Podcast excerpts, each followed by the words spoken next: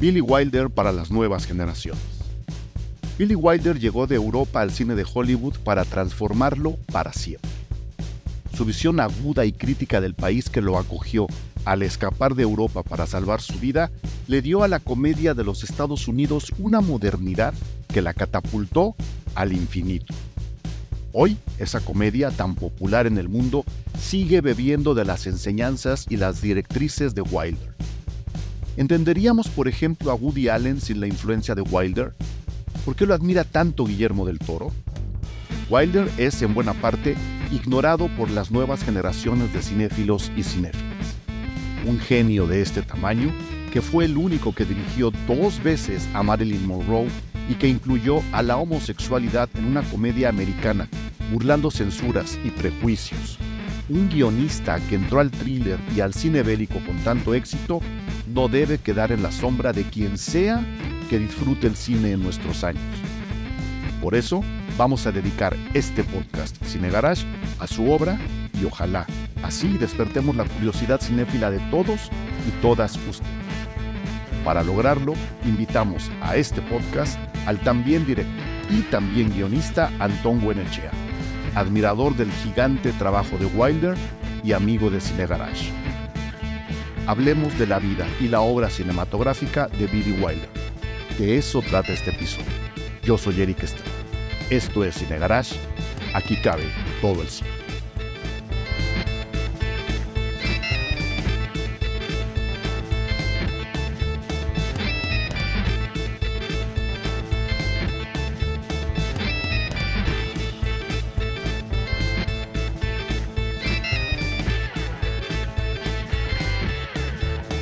Queridísimo Antón Buenechea, no sabes el gusto que me da, no solo de que vuelvas a los micrófonos Cine Garage, sino de verte nuevamente, de poder platicar contigo de cine, que nos pueden dar horas y horas y horas, y además que todo haya surgido de una propuesta tuya sobre uno de los directores más importantes en la historia del cine universal, que no es Martin Scorsese, ya quedó claro en la introducción de este programa, ahora todo el mundo habla de él, ¿no? Pero es probablemente uno de los maestros eh, del propio Martin Scorsese. Entonces, antes de entrar en materia, eh, bienvenido, Antón. Me da mucho, mucho gusto poderte ver, aunque sea así a la distancia.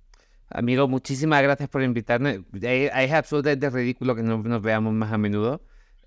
nos tengo que cruzar en eventos. Los días que te vi fue en, la, en el evento de, de guionistas en todas partes a favor de la huelga en Estados Unidos y demás. Pero bueno, no ya que me guste más que hablar de cine contigo. Bueno, y, de cine de verdad, además, ¿no? Porque eh, lo, digo en la introducción, Billy Wilder es un, es un personaje, porque ya creo que nada más llamarle director es como limitar parte de su trabajo, tomando en cuenta todo lo que hizo. Eh, es uno de los personajes que ayudaron a esculpir al cine como lo conocemos ahora, en una época donde ni siquiera se sospechaba que el cine podía llegar a las modernidades que estamos viviendo ahora, ¿no? Y por eso te decía hace rato, me atrevería a decir que gente como Scorsese, y lo dije en la introducción también, el propio Guillermo del Toro, le han aprendido mucho y por eso el propio Guillermo lo admira, lo dice, lo ha dicho muchas veces. Hablar de Billy Wilder, que haya sido una idea tuya, me parece eh, que puede ser una muy bonita invitación para que la gente se acerque a sus películas y detecte ¿no? el, nivel de genio que tenemos, que tenemos en él y en su biografía. Bueno, eh, yo creo que no hemos hablado nunca, no sé si hemos hablado alguna vez, de cómo se enseña el cine en distintos países. Eh, cómo eh, hay como una, una, aproximación académica al cine distinto, depende del sitio en el que vengas. Eh, y probablemente tiene que ver con quiénes son los que dan clases, cómo se creó la escuela de cine en cada sitio. En España hay cierta obsesión con el cine clásico americano. y, en, y, bueno, me acuerdo que, David Trueba, cuando le, cuando le dieron el, el Oscar la mejor película extranjera por Belle Époque, él se dedicó a Billy Wilder. Eh, y creo que representa muy bien el tipo de obsesión que tenemos los españoles, por lo menos con el cine clásico. Entonces yo desde que, desde que me imagino, desde que me imagino el cine, que fue a, los 10 años, sé que existe Billy Wilder, me, me fascina y me obsesiona como, como Orson Welles. Eh, pero la particularidad de Billy Wilder es que era un gran para empezar, un, grandísimo escritor, uno de los mejores escritores de la historia del cine, que lo que a mí respecta eh, me produce enorme admiración. Es uno de los tipos que, que, empezaron a pensar en cómo se escribían películas eh, de una forma eficiente, con sentido y demás. Pero más allá de eso, es un, es un cineasta total. Es alguien que, que, que inventó el lenguaje, pero lo creó ya de una forma muy sofisticada y sobre todo muy accesible. Eh, que, que creo que cualquiera de nuestros oyentes que se acerca a cualquier película de Billy Wilder se lo va a pasar muy bien. A día de hoy siguen siendo películas modernas que se mueven, que son interesantes, de una factura infinitamente mejor que las mayoría que se hacen ahora. Eh, pero son películas muy sofisticadas, muy inteligentes, muy bien hechas eh, y con la audiencia en la mente todo el tiempo. Eh, y creo que es algo que, que bueno, que, que, hay que admirar, sobre todo en estos tiempos. Y, y, que, y que es un buen eh, escalón de inicio, ¿no? Porque Sí. Este, ahora decías, ¿no? Estaría bien que la gente lo conociera. Yo creo que incluso la gente ha visto películas de Billy Wilder sin saber que son de Billy Wilder. Digo, no todo mundo tiene la obligación, en caso nuestro, de saber quién, quién dirige la película, quién era y luego investigar.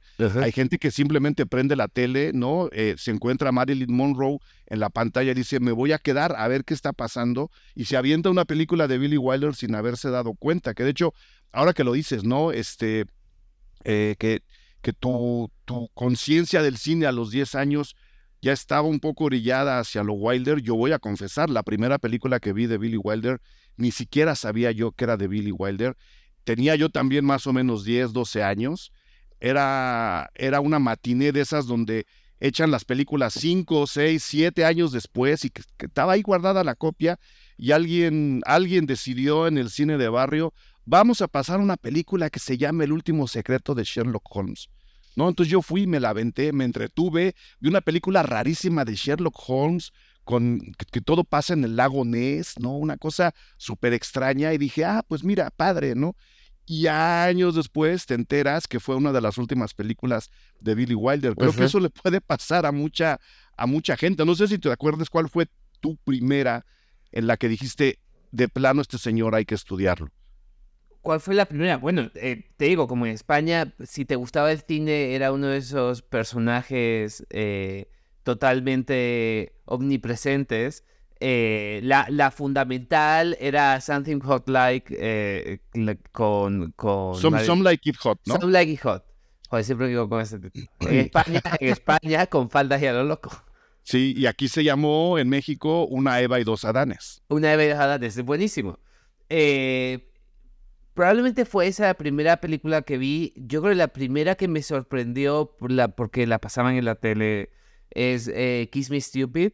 Eh, y sobre todo Sunset Boulevard. A mí me gustaba mucho el cine negro y es muy curioso que el mismo director haya hecho eh, películas tan distintas. O sea, películas cine negro del más profundo y del más del más interesante a una película a películas de, de, comedia. Porque en realidad él empezó, o sea, él, él, la persona que acuñó el, término, el término de luz de, de Ay, se me, se me ha ido, dame un segundo, te voy a decir ahora mismo. El... ¿De, de, qué, ¿De, qué, estamos hablando? De Lubitsch, de Lubitsch Touch. Eh, Ajá, el, el, toque, de, el toque Lubitsch, El toque ¿no? Lubitsch fue, fue Billy Wilder, él fue el primero que habló de eso. Y cuando, y cuando la gente estudia, y creo que lo mencioné en su biografía, justo me acabo de leer la biografía de... de, de ahí viene esta, de esta, de ahí viene esta conversación, es la segunda biografía que me leo, no exactamente biografía, eh, de, de Billy Wilder, eh, eh, que se llama Nobody's Perfect, uh -huh. que viene de, de, la frase final de, de Con faldas de los locos, para no cagarla otra vez con el nombre. Él, fue, él fue el que acuñó este término, que es un término fundamental en la historia del cine, del cine cómico también. ¿Por qué? Porque, digo, cuéntanos, porque este, habría que explicarle a la gente también quién fue Ernst Lubitsch, ¿no? Que fue como el otro, el maestro de Billy Wilder, podríamos Correcto. decirlo así, no, ¿no? No, y él, él, él habla de, de Ernst Lubitsch como su, como su maestro, como la persona que, que era capaz de, de, de, crear una comedia, una especie de metacomedia en el comentario del, de, del chiste, un poco como lo describe, como lo describe Billy Wilder, eh, Ernest Lubitsch, gran director de Ninochka y de muchísimas películas de los años 30 que tienen este, este ritmo muy particular de comedia y que es la base de la comedia romántica en el, en el cine. Antes no había y ahí después sí había. Este tipo básicamente la creó. Entonces un poco te habla de cómo de cómo eh, Brackett, que era el co-guionista, el primer co-guionista de, de, de, Billy Wilder en Estados Unidos, eh, y él escribían con Lubitsch. Lubitsch nunca, nunca tenía crédito de escritor, pero él escribía todos los chistes con ellos.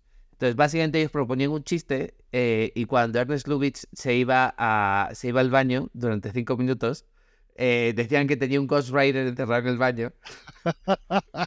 que iba a preguntarle cómo hacerlo. Siempre volvía con, con, una idea, básicamente como la define, como la define eh, Billy Wilder, con una especie de metacomentario en el último chiste, o sea, como el chiste que la audiencia nunca se espera. y, ese, y ese es como él define el toque Lubitsch. Eh, que por supuesto al final es mucho más sofisticado, como pasa con todos los genios, mucho más inalcanzable, pero es lo que él siempre eh, eh, articuló la, la escritura de, sus escenas, o sea, como siempre intentar sorprender al espectador, dentro de la trama, dentro de, la lógica de la trama, e intentar mantener al, espectador en la punta de sus pies, como dicen los gringos, ¿no? O sea, siempre esperando el, el... Siempre sabes que va a pasar algo, nunca sabes qué va a pasar. Eh, y creo que eso es muy importante, es una buena forma de pensar en la audiencia cuando haces cosas. No, no tienes, no significa que, que, quites el comentario, que quites el fondo, que quites nada, solamente eh, tener presente que el cine tiene, tiene que mantener a la gente entretenida. O sea, claro, eh, y, y, ahora, ahora que hablas de darle a la gente una sorpresa, hacerles, hacerles ver algo que no tenían en el, en, el, en el mapa a la hora de estar revisando la película, creo que estaría bien, eh, especialmente porque, pues sí, eh, es mucha, actualmente es mucha más la gente que no conoce a Billy Wilder que la que sí lo conoce. Entonces, voy a tratar de hacer este comentario para que ya luego me digas si estás de acuerdo o me corrijas. No se trata de una sorpresa al estilo Hitchcock. No estamos hablando de generar un suspense para que luego este, la película te fracture, ¿no? O, te haga creer algo que no está pasando o viceversa. Se trata de una sorpresa que llega en un remate, ¿no? Como por eso le, le, llaman el toque Lubitsch, porque llega en como, como en un pequeño golpe, ¿no? El, el golpe karateca fulminante que te hace repensar toda la película y te hace, te hace querer ver qué más te estaban contando, que te acabas de dar cuenta que te estaban contando. Y creo que justo el nombre de esta biografía, eh, Nobody's Perfect, de esa frase, creo que es un buen ejemplo, Anton, ¿no? Como, como en realidad, después de todo, lo que te estaban contando probablemente era otra cosa y te lo dicen con un chiste. Exacto, exacto. Hay algo, hay algo, hay algo, aparte, esa, esa frase, el final de esa película, probablemente es uno de los mensajes más, más, más puros y más humanos que hay sobre, sobre el amor. O sea, sobre, sobre esta idea de lo importante son las personas, no, no, no, no hay ninguna otra categoría que, que, pueda superar la conexión personal. Pero, eh, pero justo, justo creo que merece la pena, en la distinción que has hecho, que es totalmente correcta, eh, como pensar un poco, no sé si te acuerdas de toda obsesión, esta, obsesión que tenía Pasolini, Pier Paolo Pasolini, el, director italiano, en intentar eh, gramatizar el cine. O sea, como encontrar cuál es la unidad mínima de, de, narrativa eh, eh, en el cine. Entonces él inventó este, esta idea que era el cinema, ¿no? Que era como una, algo como todavía muy discutible, es, difícil de aplicar, pero por lo menos alguien lo intentó, ¿no? Un gran cineasta lo intentó. En ese sentido, creo ese, yo creo que normalmente la gente está de acuerdo en que la unidad mínima narrativa en el cine es la escena. Eh, y, sí, y, y, un poco el toque Lubitsch y esta cosa que hacía muy bien eh, que hacía muy bien Billy Wilder era mantener todas las escenas interesantes. Todo te iba a dar algo, nunca te ibas a aburrir, nada era, eh, eh, nada era solamente práctico. O sea, todo tenía que tener algo que te hiciera moverte la historia, pero a la vez que te, que te hiciera mantenerte dentro de la historia. Y creo que eso es una de las grandes lecciones para el guionista, para el aspirante a guionista o para quien, que, o para quien sea. ¿Cómo puedes hacer que la audiencia siempre se mantenga interesada en lo que está viendo. Y mira, ahora, ahora que lo dices nada más, para volver a Hitchcock, Hitchcock tenía la misma idea, ¿no? O sea, desarrollándola de una manera distinta, Hitchcock decía, yo tengo que mantener a la audiencia, al público, metido en la película, tengo que jalarlos todo el tiempo, ¿no? Eso tiene sus ventajas y sus desventajas, estamos hablando de un cine, no le quiero llamar premoderno, pero es un cine previo a la enorme revolución que significó la nueva ola francesa y la creación del, de la audiencia activa, ¿no? Pero mantener al público así puede tener muchos, se puede, se puede generar a partir de muchos ejercicios. Hitchcock tenía el suyo, ya hablaremos de eso en su momento. Claro. Wilder desarrolló uno propio. Correcto. Y creo que, y creo que lo hacía de una forma, igual que Hitchcock eh, y que la mayoría de los buenos directores, eh, un poco la diferencia de Hitchcock con, Billy Wilder es que él no era, eh, él no era guionista.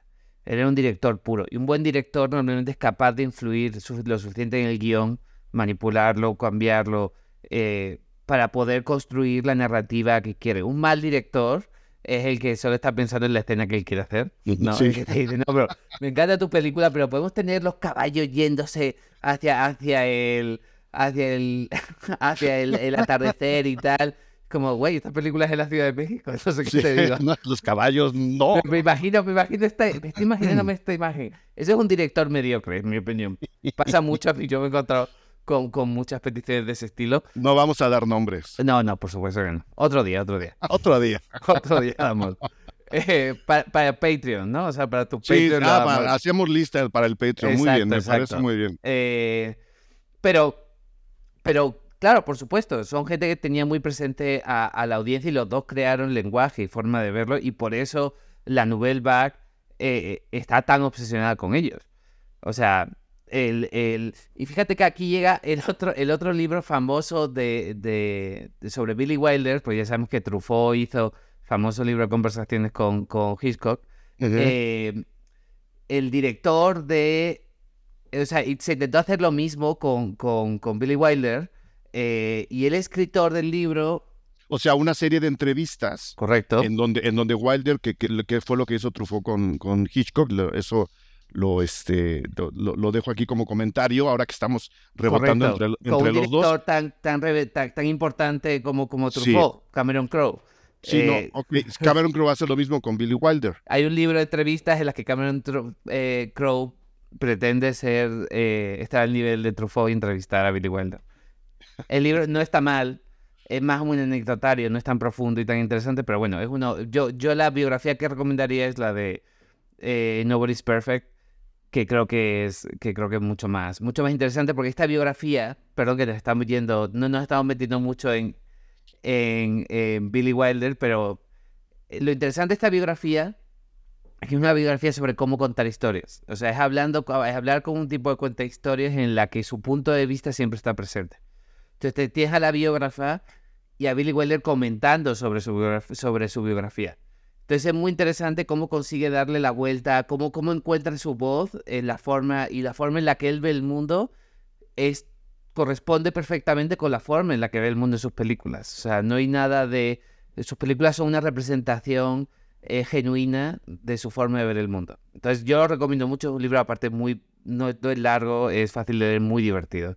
¿Y, cuál es esa forma de ver el mundo? Porque creo que sería interesante decirle a la gente cómo es que veía el mundo alguien que tuvo que empezó a, trabajar en cine en Europa sin haber estudiado cine, que creo que es un dato importante también. Sí, sí, sí. Esa generación no estudió cine, esa generación aprendió a hacer cine conforme el cine mismo se iba haciendo. Se lo fueron inventando, este, sí. Él, él, creo que estudió leyes, si no me equivoco. Él, él, no estudió nada. Él estudió, no estudió nada. No, no. Él era hijo de un, de un eh, él nació en el Imperio Austrohúngaro eh, en 1906. Eh, su padre era de la provincia de Galicia, que es una provincia en, esa época del, Imperio Austrohúngaro, ahora está dividida entre el sur de Polonia y no sé si Bulgaria, no me acuerdo muy bien, pero una región donde había una gran comunidad judía. y su padre era un tipo con, con mucha iniciativa empresarial, era un entrepreneur. Eh, que quería que era mesero cuando conocía a su madre y quería montar restaurantes. Entonces montó restaurantes a lo largo de toda la vía del tren que, había, que estaban construyendo hacia, hacia el oeste de Europa. Eh, y así es como empezó su negocio. Nunca le fue muy bien. Era un tipo que soñaba más que, que, que ganaba. De lo que ejecutaba. De lo que ejecutaba. Eh, y le solía ir muy mal.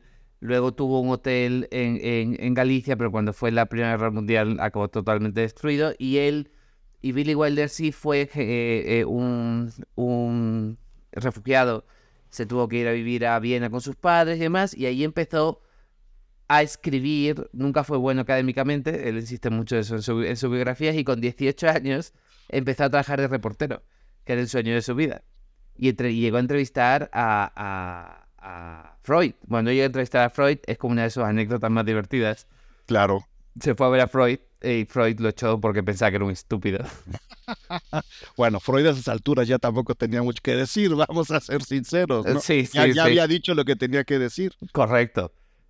Y básicamente lo que, lo que él estaba obsesionado con el jazz eh, y entrevistó en, en, en, Viena a una banda de jazz, eh, a un jazzista eh, americano, y le cayó tan bien que se lo llevó a Berlín. Y fue su, su oportunidad para emigrar a Berlín. Era, era, es muy gracioso porque él trabajó como pseudo gigoló, porque al parecer era un gran bailarín. Y vivía, y vivía en Berlín dando clases de baile a señoras y sacándolas a cenar. mientras hacía, publicaba artículos y empezó a escribir películas en, en la UFA, que era la gran productora eh, alemana. alemana. O sea, antes de Hollywood era UFA. Y están todos los grandes directores, Friesland, y se hicieron las grandes películas del cine mudo, se filmaron allí. No, y es, y es toda, la, toda la generación de directores, actores, fotógrafos, iluminadores, escenógrafos, que trabajaban en la UFA o que estaban en esa parte de Europa y que tuvieron que emigrar al, al oeste, casi todos primero a París, pobres, ¿no? Esperando que, ahí se acabara la, amenaza nazi. Eh, y luego acaban todos en Hollywood, ¿no? Dándole un refresco justo a una industria que también estaba ya a esas alturas un poco estancada. Llegan todos estos directores, entre ellos Billy Wilder, y le dicen a Hollywood, a ver, ¿por dónde están ustedes? esto es lo que traemos nosotros, vamos a mezclarlo y vamos a, vamos a revitalizar las historias que están contando, sobre todo, ¿no? Ahí está el origen del, del cine negro, hace rato que hablábamos de Sunset Boulevard, y ahí está el origen de la comedia americana. Pero es curioso que al principio, según este libro, solo les dejaban hacer películas sobre Europa. Ah, o sea, si las películas eran, si eran en París, si eran en Alemania, entonces te permitían a los, a los europeos hacer esas películas. Eh, y, a, y a Billy Wilder trabajó como guionista durante todos los años 30 en Estados Unidos. Cuando llegó a Estados Unidos, fue guionista de Lubick eh, eh, con, cuando, era, cuando trabajaba con, con Brackett, que era un, un, guionista americano muy, muy reconocido, y entre los dos escribieron grandes películas. Fue su primer co-guionista. Eh, y básicamente así es como llegó, como llegó a Hollywood. O sea, aprendió, pero lleva escribiendo guiones desde 1926. Eh, para cuando tuvo la oportunidad de empezar, de empezar a dirigir en Estados Unidos, porque ya había dirigido una película en París que yo nunca he visto, eh, pero al parecer eh, le fue muy bien, fue muy fue interesante, pero, pero tardó un rato en, en conseguir trabajo en Estados Unidos. Sí, como, como, como todos los migrantes. Teniendo eso entendido, ahora sí volvemos a la pregunta original, mi estimado Antón. ¿Cuál sería esa visión del mundo de Billy Wilder que termina representada en sus, en sus películas sin que sean necesariamente películas autobiográficas. Estoy sospechando que mucho de lo que quiso contar viene de haber platicado con las señoras a las que les enseñaba a bailar. Es muy, es muy posible, es muy posible. Eh, yo, yo siento que, que, es, una, es más una opinión personal que, que quizá él era un tipo que por su, personalidad era enormemente individualista, eh, pero a la vez era bastante cínico y al mismo tiempo un hombre con una idea muy positiva de, la humanidad, sobre la humanidad. Es verdad que sus películas están llenas de, muchas de tragedias, su comedia es, cruel, eh, de, una forma, de una forma muy divertida. Eh, sí cree que hay gente estúpida en el mundo, sí, sí, sí cree que hay gente mala en este mundo, pero al mismo tiempo creo que lo que a lo que siempre llegas es a un comentario de lo, de, sobre la esencia de lo humano, eh, que a mí me parece siempre muy interesante. Cuando ves eh, eh, de, lo, que nada es genuinamente inevitable, a mí es lo que la impresión que me da. Eh, y sí cree, y creo que muchos grandes directores tienen, tienen, y cineastas y artistas, tienen una fascinación por lo humano, por, lo, por los extraños que podemos llegar a ser, por, los, por lo profundo que podemos llegar a caer en nuestros errores y a la vez lo, lo, lo profundamente generosos que podemos ser también.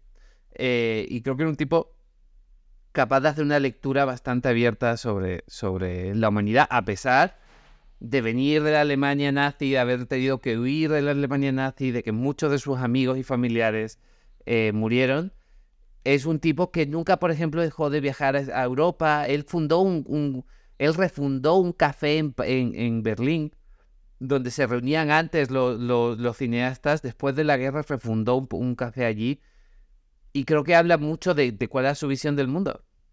Una, una visión que al final, te, o sea, el túnel puede ser muy negro, puede tener incluso curvas, pero se ve siempre la luz, la luz hacia, hacia el final, ¿no? Creo que eso podría ser, a pesar de, lo que dices, ¿no? De un cinismo completamente abierto, ¿no? no Decirle, decirle, a la gente lo que le tienes que decir. Oiga, a ver, señor, usted es muy tonto. ¿no? Usted es estúpido, ¿no? A eso nos referimos con, con cinismo, de no callarse las cosas, pero diciendo siempre, ok, sí hay gente como esta, ni modo, ¿no? Nos tocó un Hitler, ni modo, pero, ¿qué creen? al final se pudo salir del hoyo, ¿no? Este, tuve que emigrar, murió mi familia, pero ¿qué creen? Al final puedo hacer lo que me gusta, porque eh, evidentemente a él le gustaba, le gustaba hacer cine, ¿no? Y creo que, creo que de, manera casi fortuita encontró, encontró ese camino. Eh, ¿Ibas a agregar algo?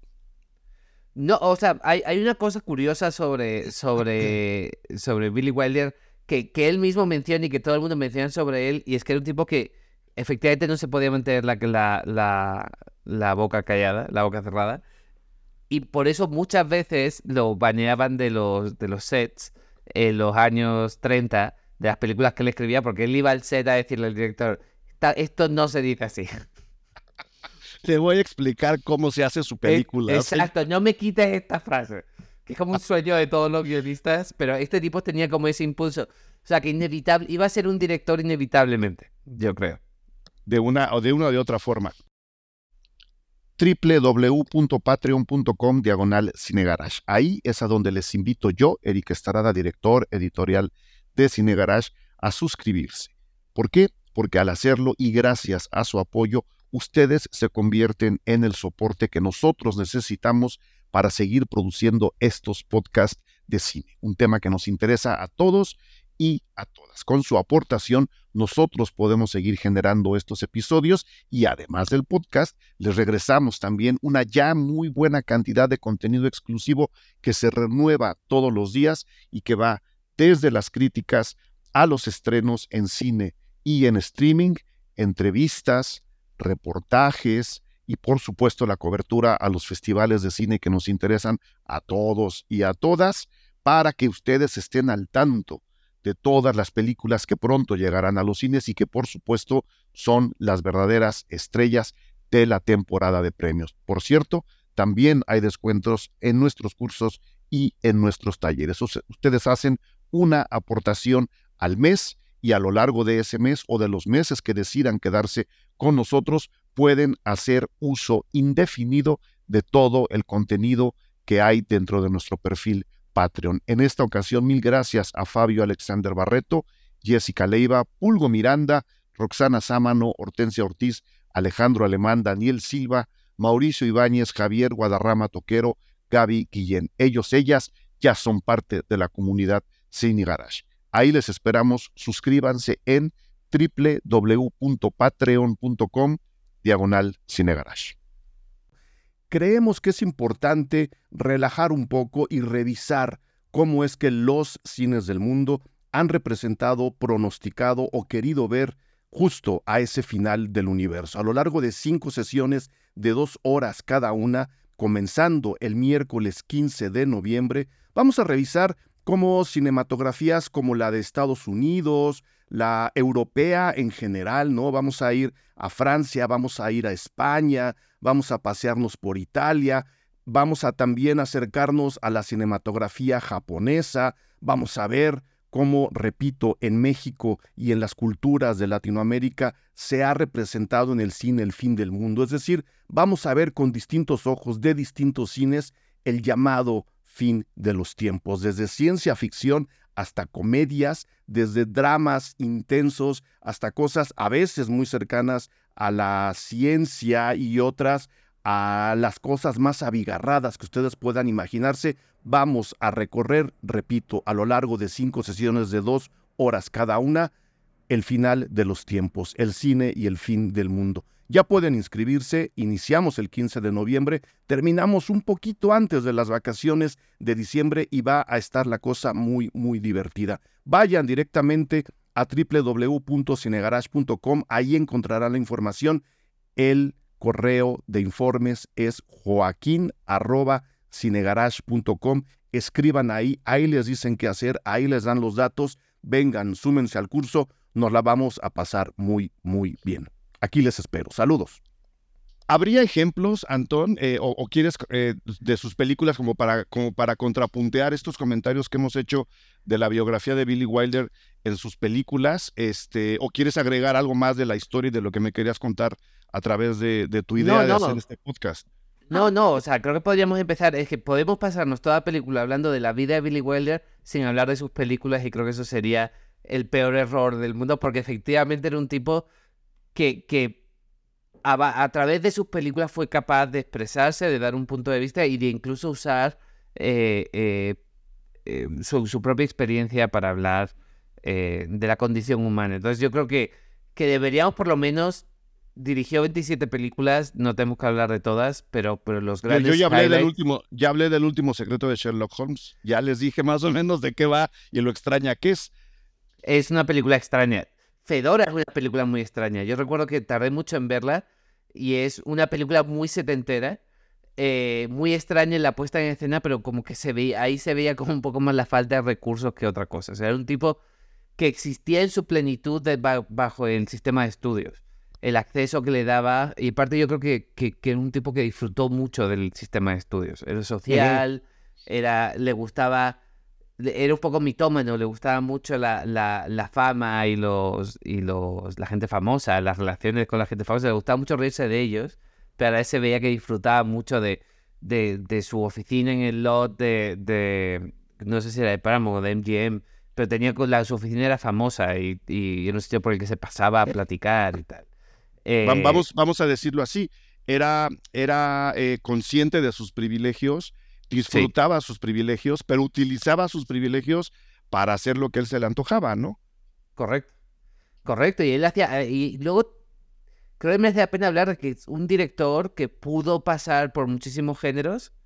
Eh, justo hace poco, la razón por la que, por la que volví a, a, Billy Wilder después de mucho tiempo eh, fue porque no me acordaba que él había hecho una adaptación de Witness, for the Prosecution, que es una, es una obra de teatro de, Agatha Christie, la película de Charles Lawton, eh, Marlene Dietrich, y, y, no me acordaba, la busqué en internet, encontré una copia, evidentemente pirata, porque eh, no está en criterio, no está en ningún sitio, hay que, hay que perseguirla y buscarla, una copia de muy buena calidad.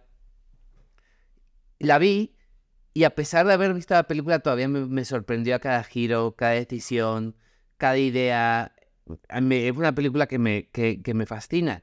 Y la absoluta maestría con la que filmaba eh, cualquier género.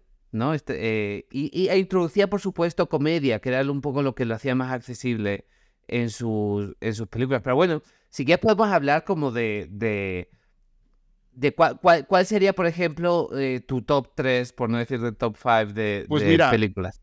Pues mira, ya, ya que hablamos de Fedora, que no es de mis favoritas, siendo muy buena película, es una especie de segunda vuelta a lo que ya había hecho en Sunset Boulevard, que sí es una película que a él me apasiona, es decir, que, que de él me apasiona. Es un vistazo hacia cómo se hace el cine, el mundo dentro del cine, el cine dentro del cine. Fedora, sin mal no recuerdo, hay alguien rescatando a una, a una actriz, ¿no? Que está perdida ahí en las tinieblas de su propia biografía para sacarla de nuevo a la luz. Sunset Boulevard, metida mucho más en el género noir. Eh, tú corrígeme, Antón, porque hace mucho que no las veo y el que acaba de leer la biografía eres tú. Entrando más al género noir en Sunset Boulevard, tenemos a un. Él es, él es periodista, escritor. Él, eh, es, él es guionista. Él es guionista, claro, él es guionista. Está como que escapando de sus propias deudas y termina metiéndose en una vieja mansión, ¿no? Una especie de, de Casa Encantada, pero convertida en la Casa de los Sueños de Hollywood, donde se encuentra a una actriz ya en decadencia, olvidada justo por el sistema de estudios que mantenía vivo a Hollywood en esos momentos, este, y ella le encarga a él que le escriba la película con la cual tiene que regresar al éxito. Lo interesante de Sunset Boulevard es que nosotros desde el primer plano de la película sabemos que quien nos está contando la historia, que es el guionista, está muerto.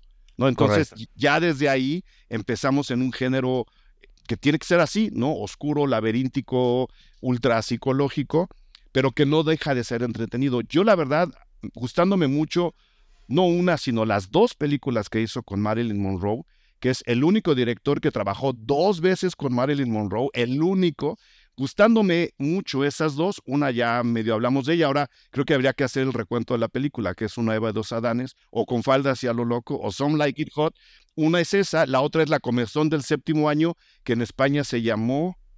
Eh, la tentación vive arriba. La tentación vive arriba, sí. La tentación vive arriba.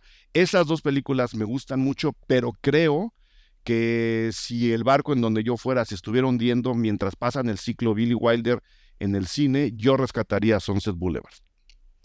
estoy de acuerdo, pero pues, yo como gran amante, me encanta. Sunset Boulevard me parece, aparte es día uno en la escuela de cine, eh, que es un flash forward, ¿no? O sea, es, eh, te ponen Sunset Boulevard y te quedas fascinado viendo esa película. Eh, el, ocaso, de los dioses se llama en español. El ocaso de los dioses se llama en español, sí. Double Indemnity es la, la película originaria del cine negro. O sea, este, este señor fue a Estados Unidos y se inventó un género que, es, que define el cine americano de los, de los 40. Eh, a, mí, a mí esa película creo que es, es una película muy conocida, muy famosa. Yo tengo el guion por aquí publicado, eh, eh, publicado que está muy interesante.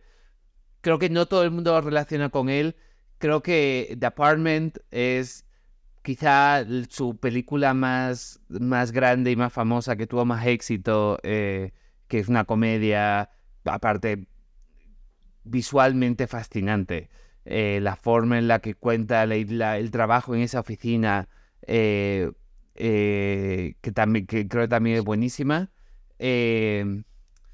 Sunset Boulevard me fascina. con Falda de Loco me parece increíble.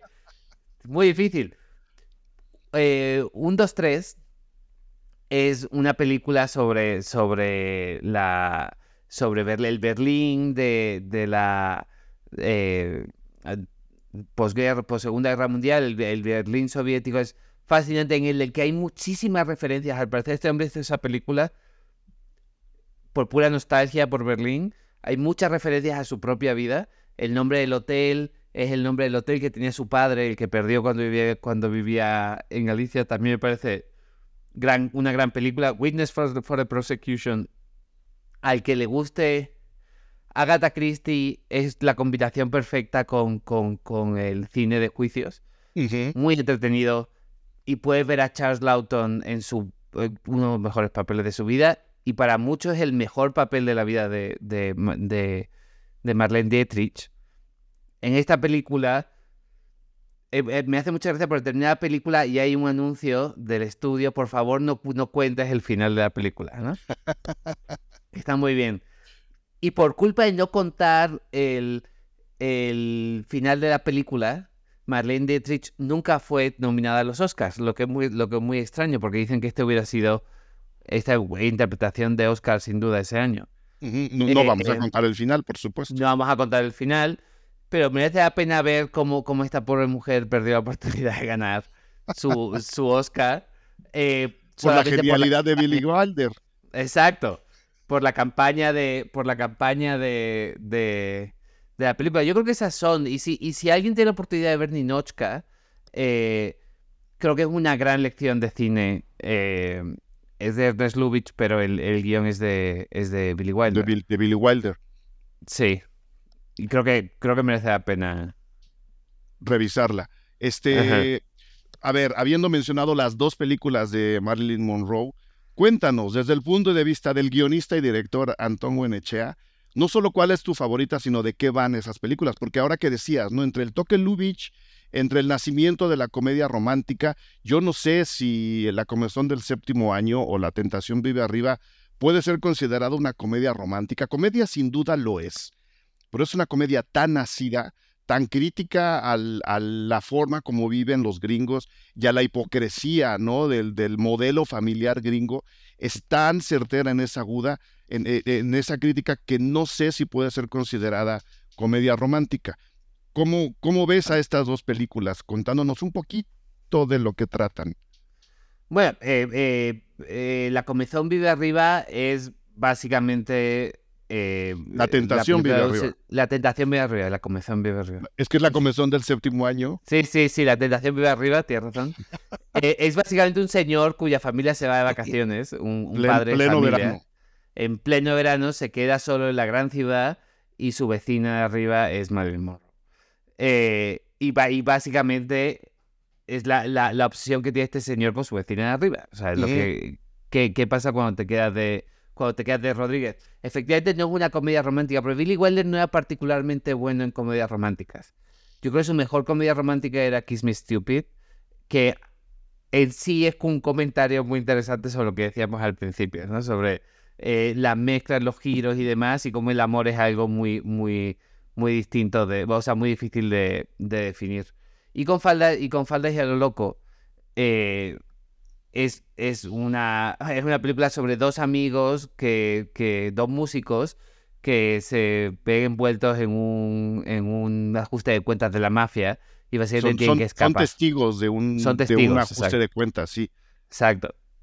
Y, te- te- y se tienen que, y tienen que escapar y lo único que se les ocurre es unirse a, un, a una banda de mujeres, disfrazarse de mujeres y, acaba, y meterse en un, en un crucero donde van a pertenecer a esta banda de mujeres, básicamente. Entonces, Claro, cuando... sin, sin, sin darse cuenta que una de las integrantes de la banda de mujeres es Marilyn Monroe, donde la tentación nuevamente juega Ajá. ahí el papel, el papel tensor, ¿no? Porque pues ellos siendo hombres, disfrazados de mujeres, pues no le pueden tirar, pero sí la onda a Marilyn Monroe, ¿no? Entonces se delatan, no se delatan, los descubrirá el director de la orquesta, porque pues nadie tiene que saber que son hombres, porque gran escándalo, es decir, el interés en los capítulos de esa película va saltando de minuto en minuto, es una cosa enloquecedora. No, y la, y la tensión dentro de, dentro de la trama es, es fascinante. O sea, a mí me gusta más eh, con faldas y a lo loco. Me, eh, me parece, me parece mucho más divertida. Es mucho, es más, mucho más difícil de contar, pero a la vez es mucho más, eh, creo, mucho más sofisticada. Cierto. Eh, ta- también hay una gran diferencia entre estas dos películas. Una la escribió con George Axelrod, que era un gran guionista, la de La, de la Tentación Vive Arriba. Y, y con Faldas y a lo loco ya la escribió con, con Diamond, que era el que fue su segundo co-guionista después de Bracket, eh, con el que escribió El apartamento, con el que escribió eh, el resto de sus grandes películas hasta el final de su carrera, eh, con el que tiene una conexión muy, muy especial. Y eso se ve mucho en el diálogo, en la forma en la que se construye de una forma un poco más compleja la película. Yo siento que, que con Faldas de Loco es una película más compleja, con más etapas, con una, con una estructura mucho menos convencional, con todos los movimientos que van desde, desde creo que era Chica, creo que es de Chicago al barco, al final de la, al final la, histo- al final la historia, incluso la última frase que, que, que Billy Wilder dice que, que era un placeholder, eh, Nobody's Perfect. Eh, y al final terminaron dándose cuenta cuando, cuando estaban filmando que no había otra, otra, otra idea mejor para resolver esa, esa, esa película. Esa película. Se- ese final sí se puede contar, ¿no? Porque creo que estaría padre Sí. que, la, que la gente sepa eh, por qué estamos mencionando y mencionando y mencionando el Nobody's Perfect y por qué estamos mencionando y mencionando que, bueno, el amor a final de cuentas es lo que es el salvavidas final, ¿no? Y que tiene que ser un amor abierto, despreocupado, sin, en donde importa el otro o la otra o los otros, ¿no? Es, es prácticamente, desde mi punto de vista, es prácticamente la declaración del amor libre. Un amor libre Sí. que iba, iba a explotar en realidad 20 años, 30 años después, ya sal- saliendo de la contracultura. ¿Lo explicas tú, Antón? El final de, porque el final empieza desde el planteamiento de la película. Estos dos tienen que vestirse de chicas, meterse a la, a la orquesta de chicas, convivir con el resto del mundo como si fueran chicas, hasta que En- llegue el ente- final. entender, entender lo que es la experiencia de, de ser percibido como mujer, no de ser mujer, pero ser percibido como mujer y que ni siquiera te dejen librarte de eso hasta el final. O sea, no solamente Bader Morgan en esta película, son Tony Curtis y Jack Lemmon. Claro, Eh, sí, es, es como el- el- la otra santísima trinidad, ¿no? Exacto, sí, sí, sí. Entonces, eh, Tony Curtis, que hace del guapo de la película, y Jack Lemmon del Comic Relief, eh, son los dos que se tienen que, que travestir Disfrazar, para sí. poder para poder hacer para poder hacer todo esto. La atención es una película sobre travestismo al final. Sí. Y sobre todo cómo estos tipos están conviviendo con las mujeres en sus camarotes y tal. Y poco a poco van asumiendo ciertos manerismos eh, de las mujeres. Sobre todo Jack Lemmon yo creo es el que cada vez se va, se va como sintiendo más cómodo y empieza a compartir el discurso y demás. Eh, y el capitán del barco al final de la película, eh, cuando se están escapando, este se sube en una, en, un- en una lancha con el capitán del barco para salir del barco. Y el capitán del barco está locamente enamorado de él. De Jack Pues, básicamente, Sí, sí, le. Pero a ver, está enamorado de Jack Lemmon travestido. De Jack Lemmon travestido, exacto. Exacto. Entonces, este señor eh, le, está, le está declarando su amor absoluto y le está diciendo, pues a partir de ahora vamos a vivir juntos, nos vamos a casar, vamos a tener hijos. Y Jack Lemmon le dice, yo no puedo tener hijos, no pasa nada. Eh, tendremos... Nos casaremos, no me puedo casar, no pasa nada. Entonces al final Jack Lemmon, ya frustrado, se quita la, la- se quita la, la peluca y le dice, es que soy un hombre. Y le dice el otro, nadie es perfecto. Claro, sea, no, nobody's perfect. Claro, exacto. Me sigue gustando. O sea, sigue Sí, siendo sí, la, sí. persona, la persona con la que quiero estar. Y la cara de Jack Lemmon al final es como, ah, pues mira, qué bonito, me quiere por quien soy, de alguna forma, ¿no? Claro, claro. Y te dejan ahí. eh, pa- parece que no, pero es un final abierto, lo cual, de nuevo, ¿no? Invita a la gente a decir, a ver, ¿qué acabamos de ver? ¿No? ¿Qué historia me acaban de contar? ¿No? En 1959. Y creo, Exactamente. y creo que es una forma muy interesante de aproximarse al. de- o sea, de, de cómo usar el humor para decir. para llegar a cosas mucho más grandes. Es un chiste. Pero es un chiste que, que, del que se va a reír absolutamente todo el mundo que ve la película. Independientemente de tus. de tu, de tu ideología o de tus ideas religiosas o lo que sea. Lo vas a ver y te vas a reír porque reconoces eh, eh, la humanidad dentro de, ese, de esa construcción. Claro. Entonces, eh, entiendes que, bueno, pues efectivamente no hay barreras para este amor. Eh, No hay barreras para este amor y, y te, da, te da un ejemplo perfecto del nivel de humor que maneja Billy Wilder en sus películas. Voy a hacer una comparación burda, ¿no? Ahora que se habla tanto, ¿no? de la comedia y que la comedia está agrediendo a gente y que la comedia se mete con la gente, aunque no sean temas que debamos de tratar, como en este caso el travestismo, la homosexualidad o la multisexualidad, como tú quieras, pues bueno, Wilder no se está metiendo con ninguno de sus personajes, todo lo contrario, los está construyendo desde abajo, lo está haciendo a través de la comedia y lo hace aplaudiendo a los personajes para que nosotros riamos con los personajes y no de los personajes. Entonces, ahora que todo el mundo dice, es que ya no se pueden hacer chistes de nada, sí se pueden, se puede hacer chistes de todo, pero hay que echarle coco. Y esta película creo que es un gran ejemplo de cómo hablar a través del humor de, un, de una visión del mundo distinta, en este caso la de los travestis, la de las mujeres en un mundo dominado por los hombres, sin tener que meterte ni destruir a ninguno de tus personajes, sino todo lo contrario. Y estamos hablando de un señor que nació en el imperio austrohúngaro. Correcto. Correcto. Y que le cayó mal a Freud. eh, Claro, Bueno, eh, también creo que hay algo sobre la perspectiva histórica, porque, porque probablemente era más restrictivo el Estados Unidos de los 50. Esta película es del 59, con, los, con el código Hayes y con todas estas eh, ideas. Había muchas más cosas y con esta idea de, las grandes audiencias que siento que hay mucho más censura en, la idea de producir para grandes audiencias.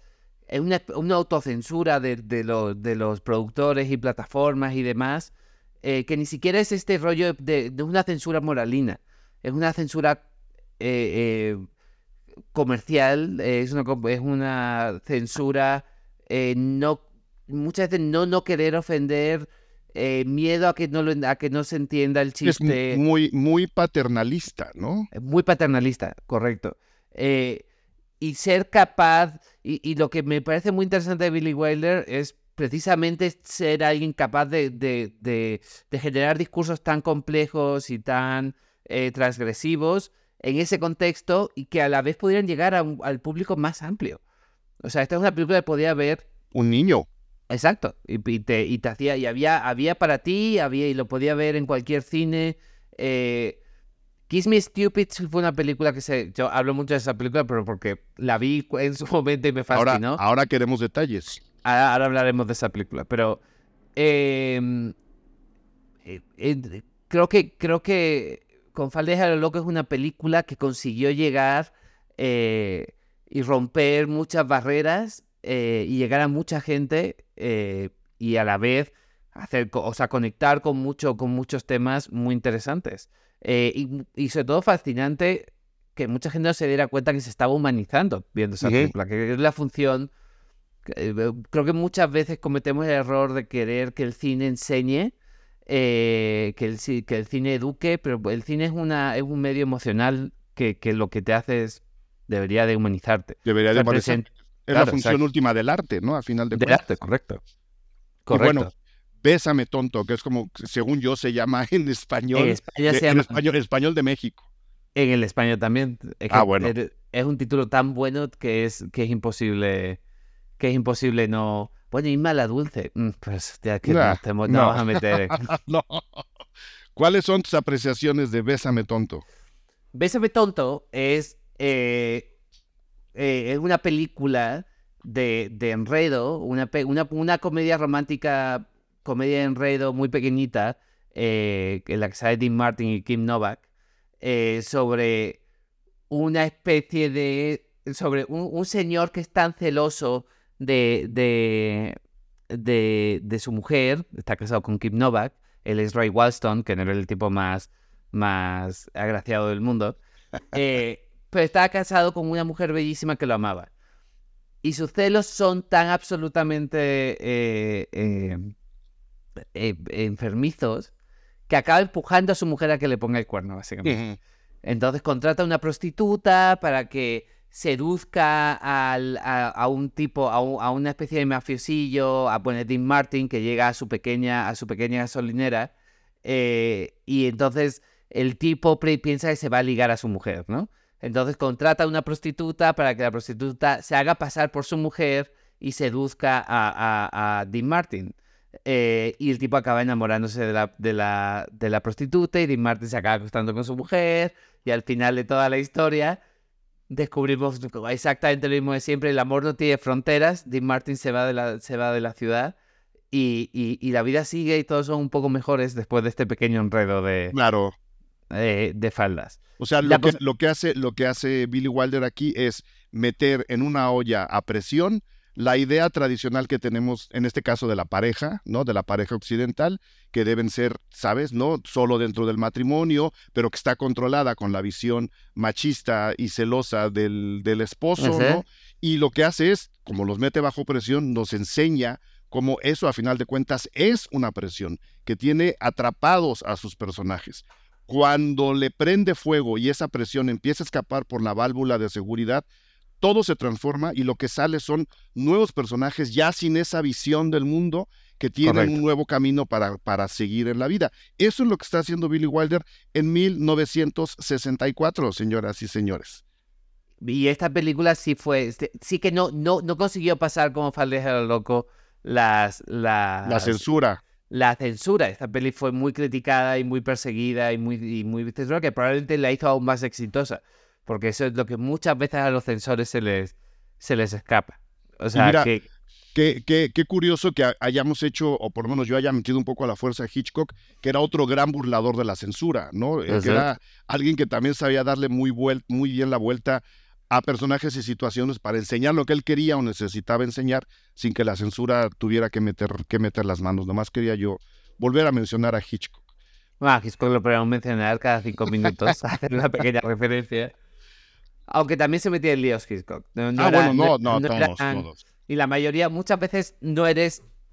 E, es difícil cuando haces películas, eh, basado en mi experiencia personal, eh, y crees que le puedes colar algunas a ciertos, a ciertos productores o a ciertos estudios, a veces son más listos de lo que parecen. A veces. La verdad. no cuando te dan notas, pero cuando, cuando son capaces de descubrir, de, descubrir ciertos mensajes que quieres insertar y pensar que puedes darle la vuelta. Para eso, para, eso está el prestigio. También Billy Wilder no era, no era, no era inmune a nada, a nada de esto. O sea, era, él, era alguien que, que, como dijimos antes, prosperó en el sistema de estudio. Cuando el sistema de estudios desapareció, un poco acabó condenado a hacer películas eh, de bajo presupuesto fuera de estudio, que yo creo que Fedora es un buen ejemplo. A mí Fedora me gusta, pero si de una película. Holmes. O la de Sherlock Holmes, exacto.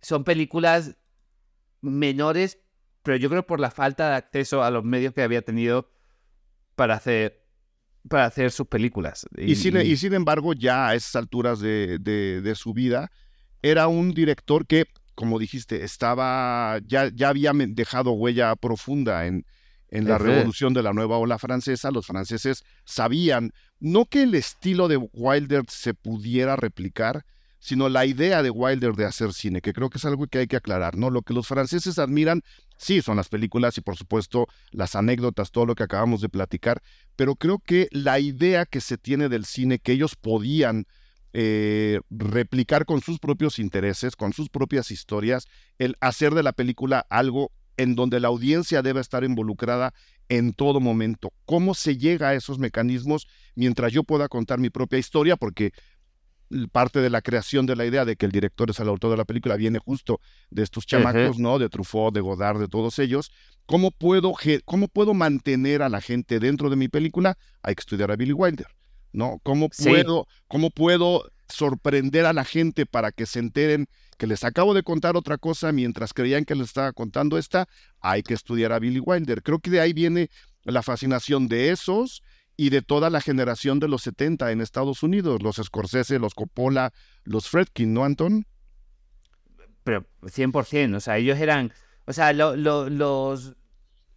Eh, un poco como explican, no sé si han leído... Eh, eh, From Easy Rider to Raging Bulls de Peter sí, que es como de este nombre, este libro famosísimo sobre los 70, en el que él te explica muy bien eh, cómo los cómo los Estados Unidos aprendió a apreciar el cine, el cine clásico a través de la visión de los franceses, ¿no?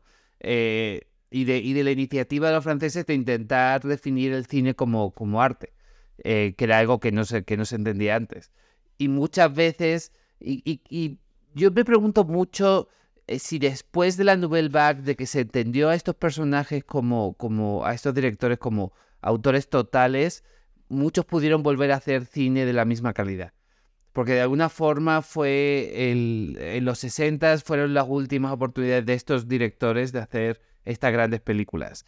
Eh, después ninguno realmente eh, hizo grandes películas en los 70 De los que venían de la ola también eran muy mayores, todo hay que decirlo. y ya no conectaban con las audiencias de la misma forma y demás, pero pocos experimentaron más allá de, de la revolución de los 60s y de los 70s eh, del cine. Aunque me acuerdo que hicimos eh, otro programa tú y yo sobre. Eh, ay, ¿Cómo se llamaba? con, con. Ah, se me fue. Uno de los primeros que hicimos tú y yo de, decir, bueno, tú has hecho 900, no, pero, a la semana. Pero, pero he hecho contigo varios, entonces no sé de cuál Sí, sí, sí, estoy pensando en la película de Rod Stewart con... Ah. ¿De Rod Stewart? ¿El ¿No cantante? No, no. Mierda, se me estoy fatal hoy, ¿eh? Para hacer un podcast vas a tener que, editar mucho. Bueno, igual. No, no, aquí todo queda en caliente, Antón, porque aquí las cosas como son. Yo, yo, lo, yo lo, busco, yo lo busco y lo pego. Pero a la, referencia que hacía era como hubo cierta decadencia en el cine de los 60, que se consideró decadencia, eh, que se filmaban muchas comedias románticas, eh, como esta de la que hablamos en ese programa. Eh, que merece la pena oír porque quedó muy ah, bien. Era, era la de Pillow, Pillow Talk. Pillow Talk, Pillow Talk, exacto. Sí, sí, sí, lo voy a pegar Hablamos de Pillow Talk. Sí. Pillow, o sea, cuando ves Pillow Talk es imposible no ver a Billy Wilder en esa, en esa película. O sea, el, el, en los ritmos, en la, puesta en escena, en la forma de usarlo, en la forma de usar los sets, es un poco más sofisticado que el cine negro, pero sigue teniendo como los mismos códigos en el uso de los sets del cine negro, que a mí es una cosa que, me, que me siempre me ha parecido muy interesante, la forma en la que construyen y reconstruyen el momento histórico en los, en los sets. Billy Wilder siempre fue muy, O sea, en real, yo creo que él de alguna forma le dio al, al, al cine que hacía Lubitsch la capacidad de expandirse a otros géneros, por ejemplo. Eh, usando la misma, la misma forma de escribir que había aprendido con Lubitsch, la misma forma de filmar. Era un, era un cineasta muy sofisticado como director, eh, porque creo que para mí como guionista, me fascinaba como, como guionista. Eh, The Apartment es una, para mí, una de las películas mejor filmadas de la historia. Hay un plano en The Apartment donde se ven todos los cubículos, en el centro está Jack Lemmon, eh, escribiendo, es, trabajando en su cubículo antes de que lo llame para, para que se active, que es absolutamente expresionista. O sea, es absolutamente cine alemán de, la, de la UFA, eh, Fritzland. Este tipo filmaba, o sea, viene de la escuela donde, donde, de donde se inventó el lenguaje visual de una forma más interesante quizás, ¿no? Y creo que, que, que siempre filmó de una forma muy expresionista. Por eso, eh, volviendo otra vez a la idea de lo, poco triste de sus últimas películas, que al no tener acceso a medios, sus películas se volvieron un poco más televisivas, ¿cierto? Eh, como que se le amarró el, lenguaje cinematográfico, dices. Exacto, ya no tenía la capacidad de usar la maquinaria, los sets, eh, la capacidad de, de, mover la cámara de esa forma. Eh, y cuando intentó usar las herramientas de la época, de los 70, en las que se habían vuelto un poco más eh, cinema verité, eh, como un poquito tomando del cine francés, él, nunca se terminó de adaptar a eso. Él hacía un cine mucho más clásico y mucho más elegante. Claro. Este, y ahora nada más, ya, ya mencionamos Double Indemnity, que es la película, este, pues es, como decíamos, es noir, noir 100%, noir puro, ¿no? Eh, sí, es, el, este, es el primer noir, o sea, la, para la, muchos. La, fe fatal total que enreda al pobre vendedor de seguros para decirle, vamos a matar a mi marido, nos vamos a quedar con la póliza. Este, del otro lado, nada más para que vean el rango de Wilder, no quiero dejar de mencionar Sabrina. Este, ah, bueno, sí, claro. ¿no? Que hablando de comedias románticas, creo que también hay una semilla muy clara en, en lo que ocurre en Sabrina, con todo y que hay mucho drama ahí metido, ¿no? Sí, pero bueno, o sea, la reina, la verdadera reina de la comedia romántica, que es Audrey Hepburn, eh, con la sonrisa más increíble, más inocente, eh, con Humphrey Bogart. Eh, Sabrina es una película, y con, bueno, y con William Holden. él trabajó mucho con William Holden, eh, que también es un gran personaje del, del cine americano, del cine clásico, que, que, que a mí me encanta. a, mí, a mí Sabrina, me acuerdo que la vi por primera vez en un camión eh, creo que entre Madrid y Sevilla. y, y, bueno, es una película que habla de clase, ¿no? Es una película que habla de, de, de pues, es otro análisis de otro, de otro grupo social del que él no suele hablar, porque yo creo, creo recordar hace mucho tiempo que no la veo, que esta película se desarrolla en, no sé si en Nueva York o, por, o, en Nueva Inglaterra o algo así. Y este tipo entendió muy bien cómo contar las ciudades y las culturas en Estados Unidos, mientras que eh, su noir era, es noir de Los Ángeles, que es un tipo de noir muy específico que habla sobre, sobre sueños y demás. como, como concibe la, como concibe la, eh, como quizás se concibe en general el, el eh, Nueva Inglaterra y demás como la zona aristocrática de Estados Unidos, donde existen estos personajes que han ido estas universidades, se inventaron un acento, el transatlantic eh, English, ¿no? Que es el que hablaba, eh, bueno, Audrey Hepburn en, estas películas y, que es como una especie de, inglés americanizado, ¿no? Que es el que hablaba en esa época. Inglés americanizado, sofisticado. Correcto. ¿No? O sea, de, de, estudiar en Harvard y y, voy a y vivo en una casa en mitad de un bosque y nos vemos en fiestas en fiestas sofisticadas. Yo esta película pertenece un poco a, a, ese universo de mezclarse de, mezcla de clases, quizá menos eh, menos menos en mi opinión eh, menos melting pot de lo que es Los Ángeles en su, en su imaginario. Más, más cerrada, eh, no más enclaustrada. Exacto, que es un poco, creo que como todo el mundo entiende en Estados Unidos esa, a esa sociedad. Y es una película, es una comedia muy divertida, es, por supuesto, una comedia. un comentario. Y, ahora, ahora que hablabas tú de lo humano de los personajes, creo que también este es un muy buen ejemplo. Eh, número uno, ¿no? Sí aclarar, eh, las ciudades donde Billy Wilder ubica sus historias no son casuales, o sea, las elige por algo, porque ahí la ciudad también nos va a contar algo de los personajes y de la situación. Con respecto a Sabrina, si les digo la anécdota, dirán, ah, pues ya sé en qué va a acabar, ¿no? La chica pobre, el niño rico, ¿no? Que hay más o menos como que a, él le gusta a ella y todo el mundo dirá, pues sí, María la del barrio, se casan al final. Pues no, la película va justo por un lado completamente diferente, ¿no? Que es justo lo que tú decías, ese es el lado humano.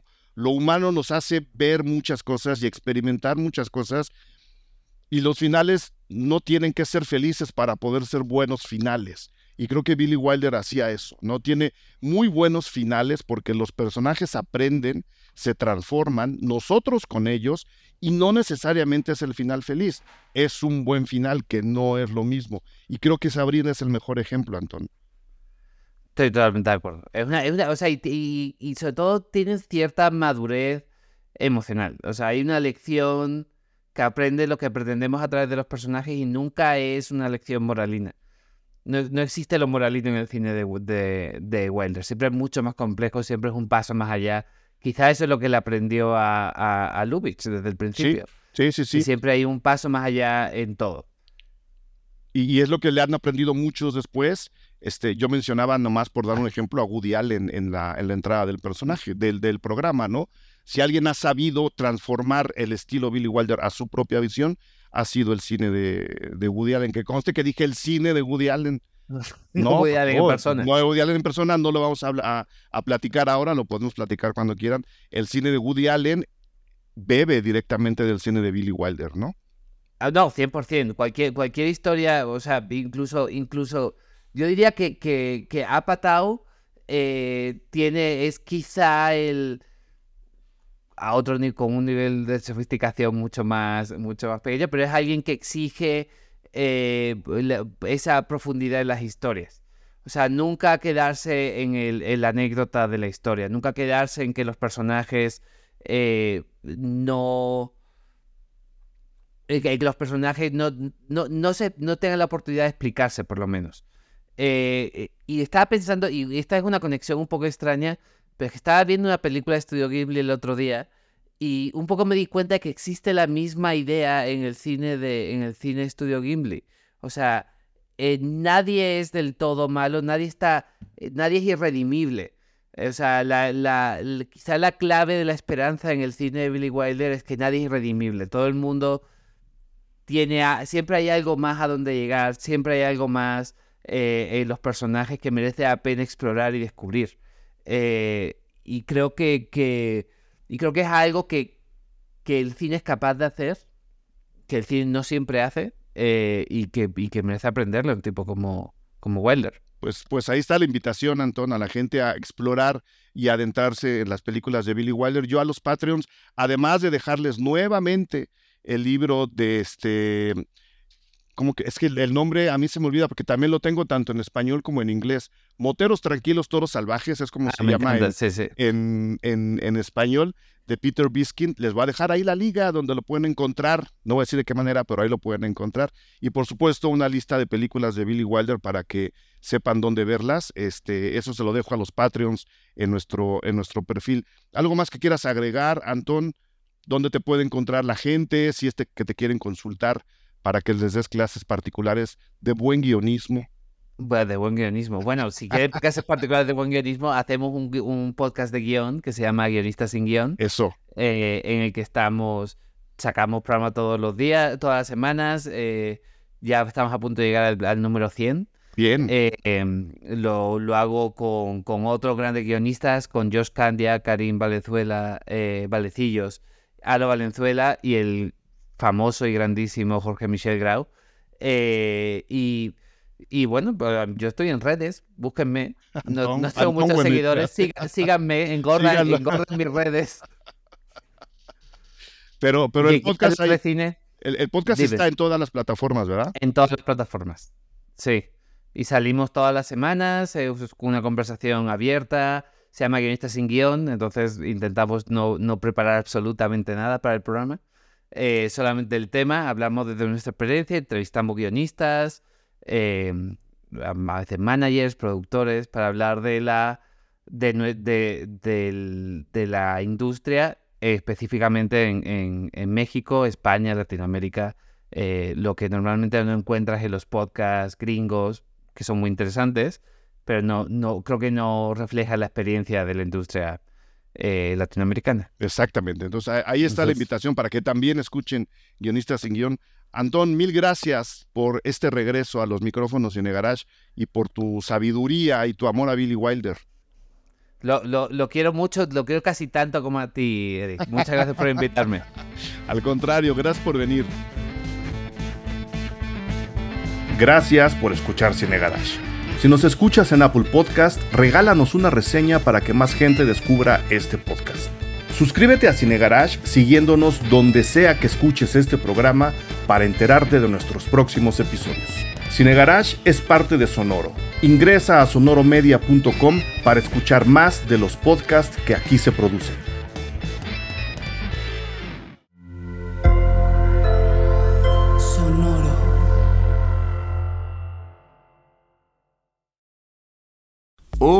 Hola. Bienvenidos al grupo de autoayuda de dibujo. Mi nombre es Iván Mallorquín. Y yo soy Raúl Pardo. Este es un podcast de y para gente creativa, si dibujas, si diseñas, si haces arte, sin importar si ya trabajas en una profesión creativa o si apenas estás comenzando. Aquí encontrarás consejos útiles y sin pretensiones que te ayudarán a navegar mejor estas aguas y a navegarlas con buena compañía. El grupo de autoayuda de dibujo está disponible en cualquier plataforma en donde escuches tus podcasts. With the Lucky Land slots, you can get lucky just about anywhere. This is your captain speaking. Uh, we've got clear runway and the weather's fine, but we're just going to circle up here a while and uh, get lucky. No, no, nothing like that. It's just these cash prizes add up quick. So I suggest you sit back, keep your tray table upright, and start getting lucky. Play for free at LuckyLandSlots.com. Are you feeling lucky? No purchase necessary. Void where prohibited by law. 18 plus terms and conditions apply. See website for details.